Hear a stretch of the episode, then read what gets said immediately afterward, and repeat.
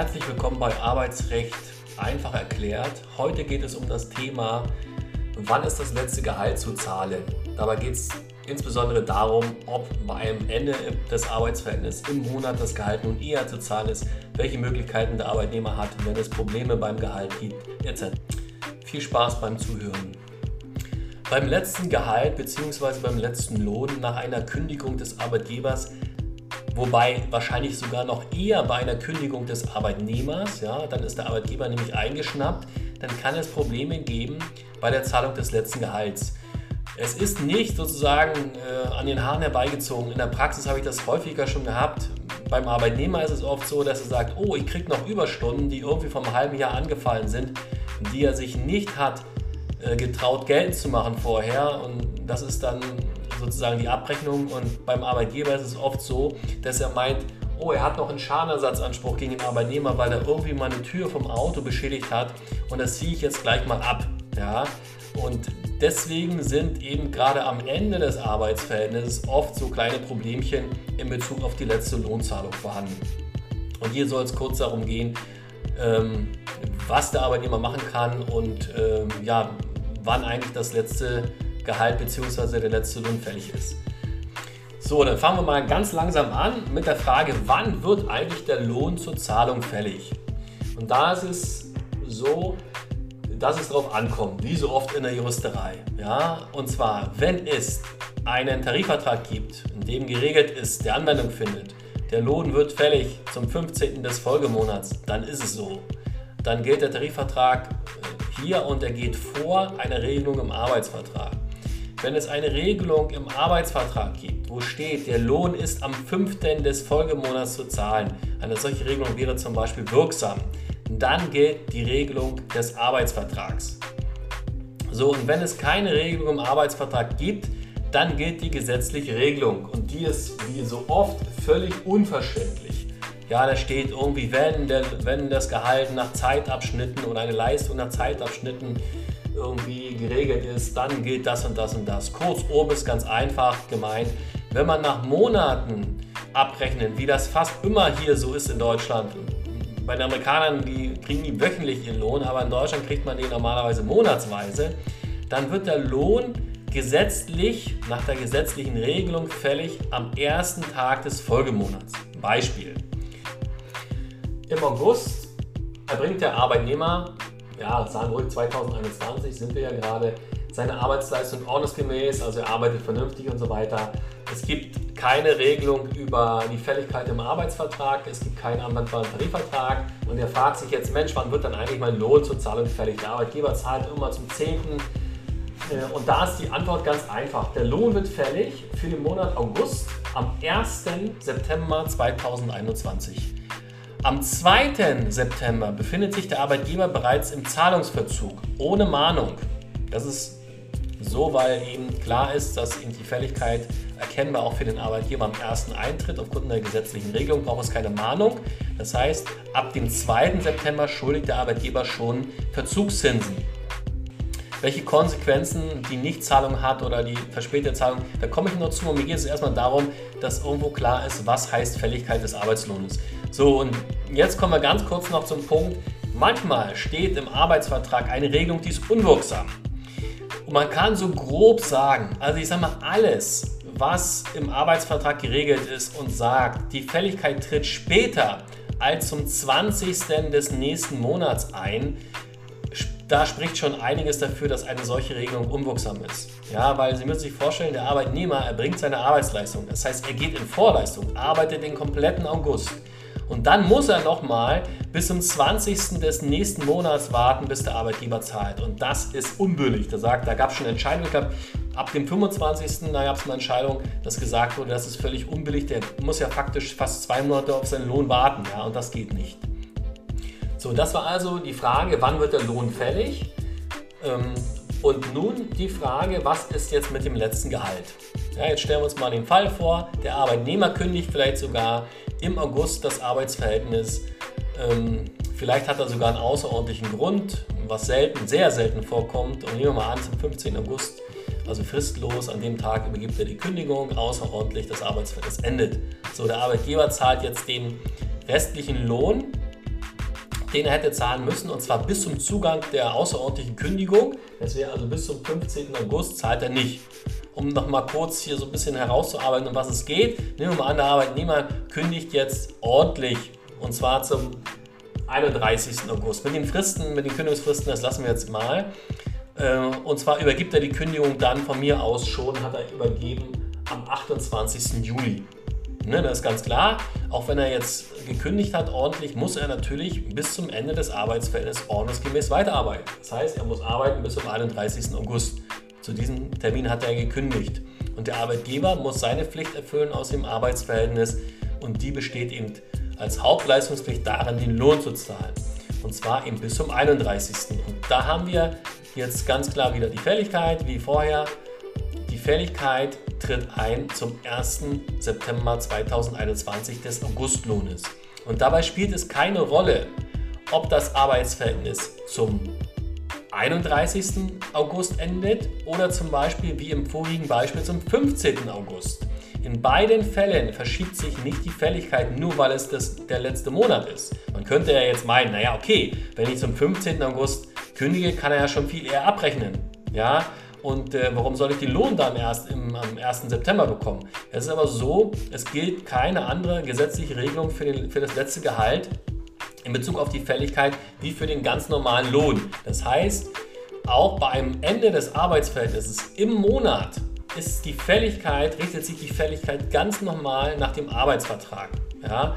Und wenn es keinen Arbeitsvertrag oder wenn es keine Regelung im Arbeitsvertrag über eine Fälligkeit gibt, dann gilt die gesetzliche Regelung und dann wäre es wieder zum ersten des nächsten Monats. Und daran ändert nichts der Umstand, dass es der letzte Lohn ist und auch nicht, dass gegebenenfalls erst das Arbeitsverhältnis Mitte des Monats endet und nicht erst zum Ende. Wichtig dabei ist auch nochmal, es spielt auch keine Rolle, es ist also unerheblich, wer gekündigt hat. Also ob der Arbeitnehmer nun das Arbeitsverhältnis gekündigt hat oder der Arbeitgeber, das ändert alles nichts an der Fälligkeit des letzten Arbeitslohnes. So, und jetzt kommen wir zur Frage, was ist nun, wenn der Arbeitgeber den Lohn nicht zahlt oder er zahlt ihn verspätet? Was kann man machen? Obiges Beispiel, Arbeitnehmer arbeitet im August, Arbeitsverhältnis endet zum 31. August, er arbeitet bis zum Ende, der Arbeitgeber zahlt den Lohn nicht. So, jetzt ist er schon, hat er schon bis Mitte September gewartet. Fälligkeit war der 1. Äh, September 2021. Ähm, was ist jetzt erstmal die Konsequenz? Was kann er machen? Also rechtliche Konsequenz ist, wenn eben am 1. nicht gezahlt wird, befindet sich der Arbeitgeber am 2. im Verzug und er muss den Verzugsschaden ersetzen. Der Verzugsschaden besteht aber leider eigentlich fast nur in den Zinsen. Ja, das heißt, eine Verzinsung von 5 Prozentpunkten über den Basiszinssatz hat zu erfolgen. Das ist wenig. Und für, bei ein paar Tagen lohnt sich das überhaupt nicht. Jetzt könnte man sagen, ja gut, der Verzugsschaden kann ja auch der sein, ich muss jetzt einen Anwalt einschalten. Und der mahnt den Arbeitgeber an. Und der Arbeitgeber befindet sich ja im Zahlungsverzug. Da muss er doch die Anwaltskosten tragen. Nee, leider ist das nicht so. Und zwar deshalb, weil es eine spezielle Spezialregelung gibt im Arbeitsrecht, dass eben in der ersten Instanz, und das wird auch für den außergerichtlichen Bereich angenommen, muss jeder seine eigenen Anwaltskosten selbst tragen. Es gibt keine Kostenerstattung. Das heißt, der Arbeitnehmer, der einen Anwalt einschaltet, zahlt den erstmal selbst. Und nicht nur erstmal, sondern auch gänzlich in der ersten Instanz und außergerichtlich. So, jetzt könnte man überlegen, aber es gibt auch sowas wie eine Schadenpauschale von 40 Euro. Was ist denn damit?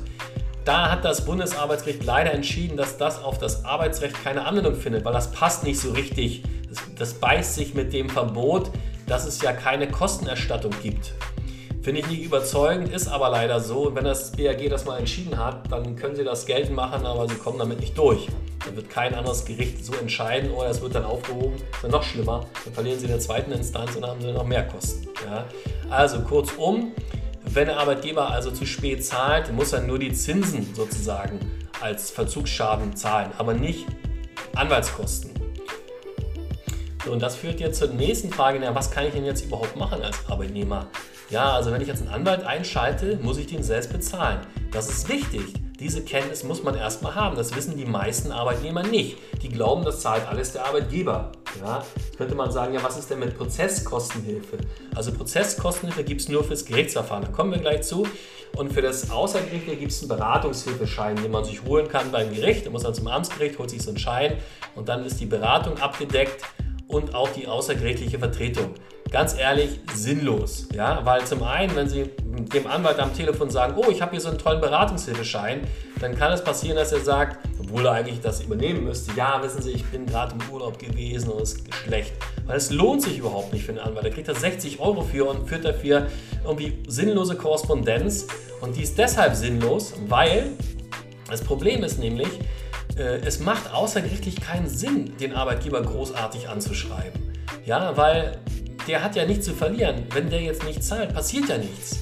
Ne, er zahlt nicht und wird dann verklagt und er hat dadurch keine Mehrkosten, weil er muss ja den Anwalt der Gegenseite nicht zahlen. Das heißt, der Arbeitgeber, der clever ist und vielleicht auch ein bisschen abgebrüht ist, wird keine Zahlung vornehmen. Deswegen rate ich eigentlich nicht dazu, irgendwelche außergerichtlichen Schreiben zu schicken. Wenn denn vielleicht ein kleines Schreiben. So, okay, da sind wir jetzt beim Gerichtsverfahren. Das heißt also, Rat ist gerichtlich geltend zu machen, die Ansprüche. Jetzt ist es so, mit oder ohne Anwalt. Und das ist wirklich die Frage. Wenn ich, ein, wenn ich eine Summe habe, um die es geht, von 600 Euro, ist es völliger Quatsch, das über einen Anwalt geltend zu machen. Weil selbst wenn ich Prozesskostenhilfe beantrage, und unterstellen wir jetzt mal, die bekommt man, die bekommt man nicht immer. In Berlin bekommt man die zum Beispiel für unstreitigen Lohn, also für Lohn, der abgerechnet ist, bekommt man keine Anwaltsbeiordnung, was auch richtig ist, weil man sagt, dafür kann man, das kann man über die Rechtsantragsstelle geltend machen. Das heißt, nehmen wir an, man bekommt jetzt Prozesskostenhilfe, dann muss man verstehen, das ist eine Art Darlehen, das ist kein Geschenk des Staates. Das ist deshalb ein Darlehen, weil der Staat das sozusagen vorfinanziert, aber sagt, ich möchte mal deine finanziellen Verhältnisse in den nächsten vier Jahren beobachten. Das heißt, der Arbeitnehmer, der seine 600 Euro über Prozesskostenhilfe nebst Anwaltsbeiordnung geltend macht, muss vier Jahre lang jedes Jahr nach Abschluss des Verfahrens seine finanziellen Verhältnisse darlegen. Und wenn die sich bessern, zahlt er die ganze Chose zurück. Und deswegen lohnt es sich nicht, das über Prozesskostenhilfe zu machen äh, bei solchen Summen, sondern da ist es sinnvoller, es selbst einzuklagen. So, und jetzt sagt man vielleicht als Arbeitnehmer, oh Gott, wie soll ich denn das selbst einklagen? Ich habe gar keine Ahnung davon.